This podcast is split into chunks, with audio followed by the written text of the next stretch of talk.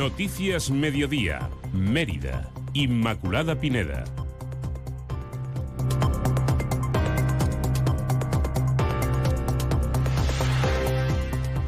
Son las 2 menos 20, ¿qué tal? Muy buenas tardes. Les contamos a esta hora las noticias de Mérida en este lunes 27 de noviembre de 2023. El Ayuntamiento de Mérida pone en marcha una nueva convocatoria de, de ayudas para la compra de alimentos y productos de primera necesidad para las familias necesitadas de la ciudad de cara a la campaña navideña. El presupuesto... y medida y de cara mañana seguiremos con cielo nuboso con probables chubascos débiles. Las temperaturas máximas subirán alcanzando los 18 grados en Badajoz y Mérida o 16 en Cáceres. El viento será flojo del oeste, es una información de la Agencia Estatal de Meteorología.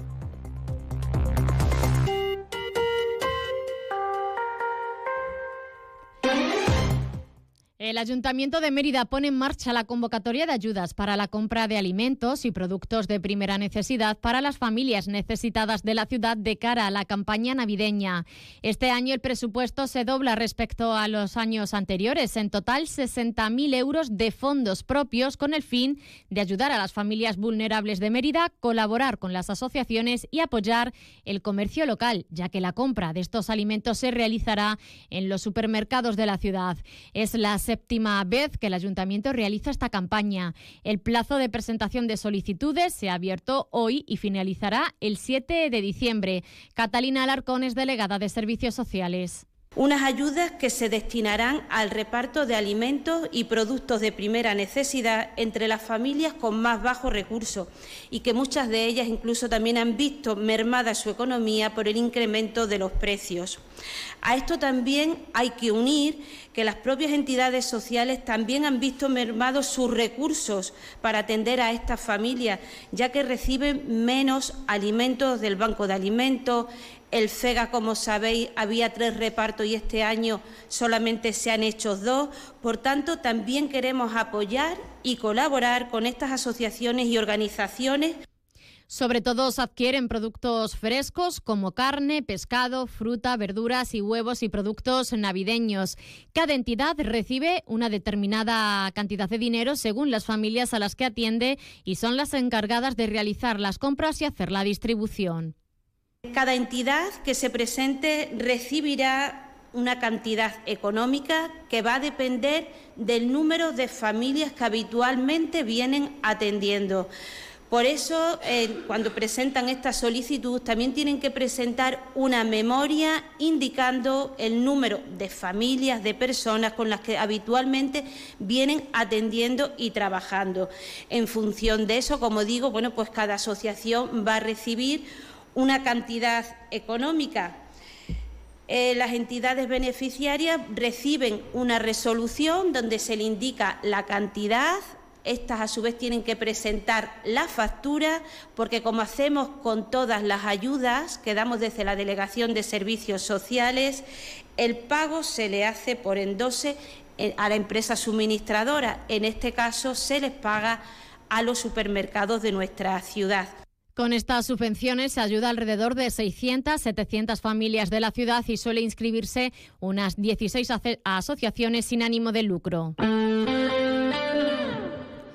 Más asuntos. El organismo autónomo Restaura de la Diputación de Badajoz, que vigilará la disciplina y legalidad urbanística en la provincia pacense, se pondrá en marcha a partir del 1 de enero en los ayuntamientos que se adhieran. Se trata así de un organismo autónomo que pretende restaurar fundamentalmente la legalidad urbanística y que surge desde la escucha activa dentro del interés de dar un paso más en la protección jurídica de los alcaldes y alcaldesas.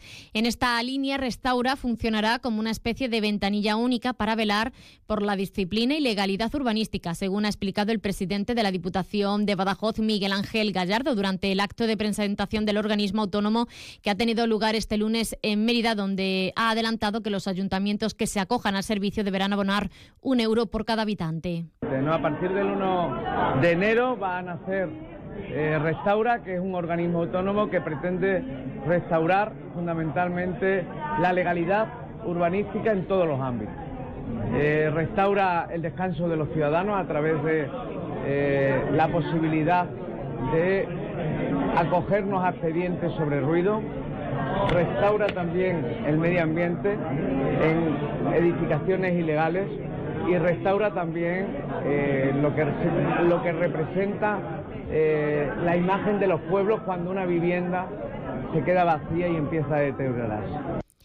Y más asuntos. La Junta de Extremadura ha lamentado el estado en el que se ha encontrado la Sala Trajano de Mérida y ha destacado que trabaja para reparar sus desperfectos con el fin de mantener sus compromisos con las compañías, no, no interrumpir la programación y mantener la sala abierta.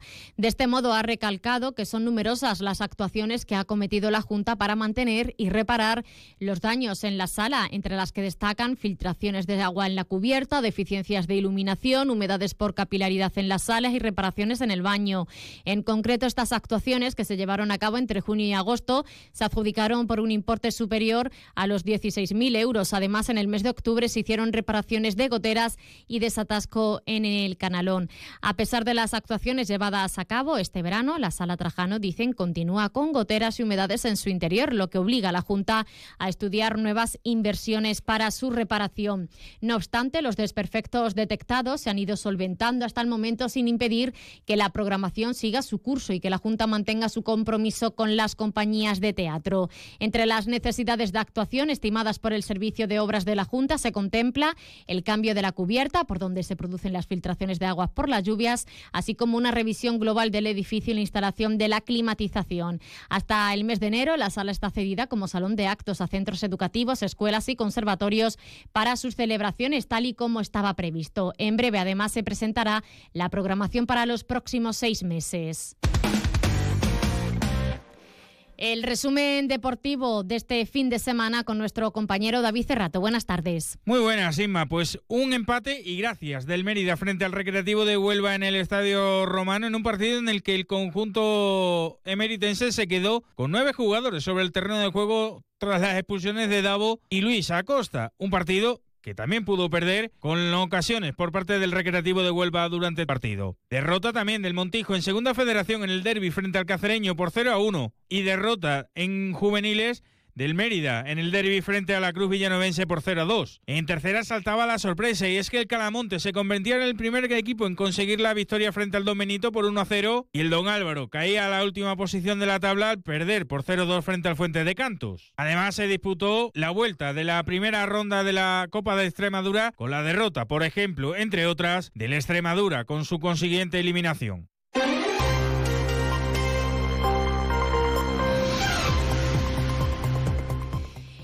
Brevemente les contamos que la delegación en Mérida de la Fundación Prodean organiza un año más el tradicional rastrillo, así como la cena y la merienda solidaria a beneficio del proyecto No hay futuro sin educación en Camerún.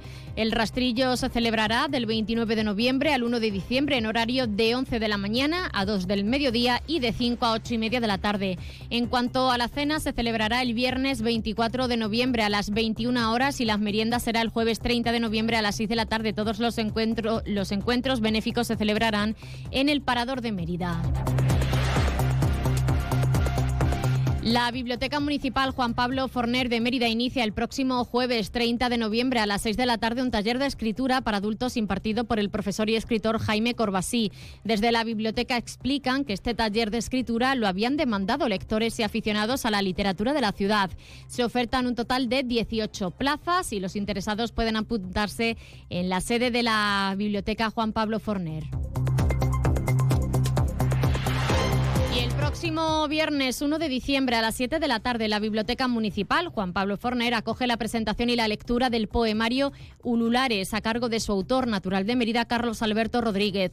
La cita irá acompañada de los interludios musicales originales del artista Álvaro Rodríguez.